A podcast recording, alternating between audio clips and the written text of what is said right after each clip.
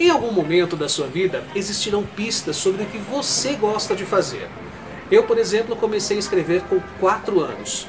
Com 15 cheguei a compor letras de músicas e depois redigi cartas, programas de rádio e hoje componho as palestras e vídeos que você acompanha por aqui. Sua habilidade maior pode vir de um sonho ou algo que você já fez e gostou muito. E nada melhor do que aproveitar algo que você faz muito bem e fazer disso a sua missão de vida.